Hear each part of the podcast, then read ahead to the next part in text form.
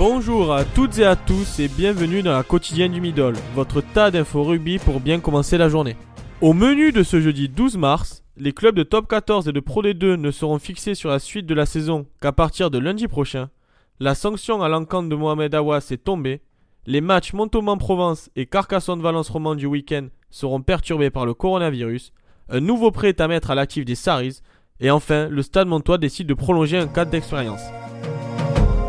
Une réunion téléphonique s'est tenue mardi dans la soirée entre les dirigeants des clubs de top 14 et de Pro D2. Ceci faisait suite à l'annonce gouvernementale limitant les rassemblements à 1000 personnes.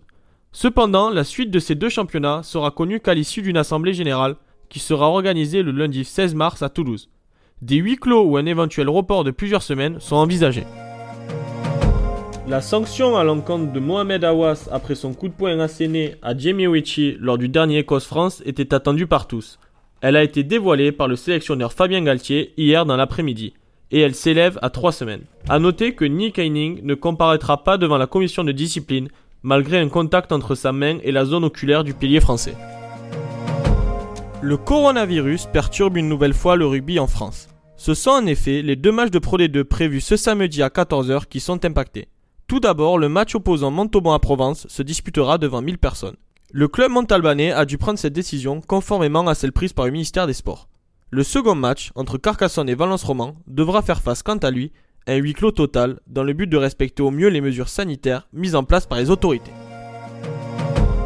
Les départs ne finissent plus de se succéder chez Saracens. Le club qui sera relégué administrativement à la fin de la saison connaît de nombreuses pertes. Après avoir annoncé plus tôt dans la semaine les prêts de Max Malins et de Ben Earl à Bristol, les Saris viennent d'officialiser le prêt du talonneur remplaçant, Jack Singleton, à Gloucester pour une saison. Le club anglais pourra néanmoins retrouver ses trois joueurs à partir de la saison 2021, après une possible remontée en première chip. Le Stade Montois a enregistré la prolongation de Christophe Loustalo.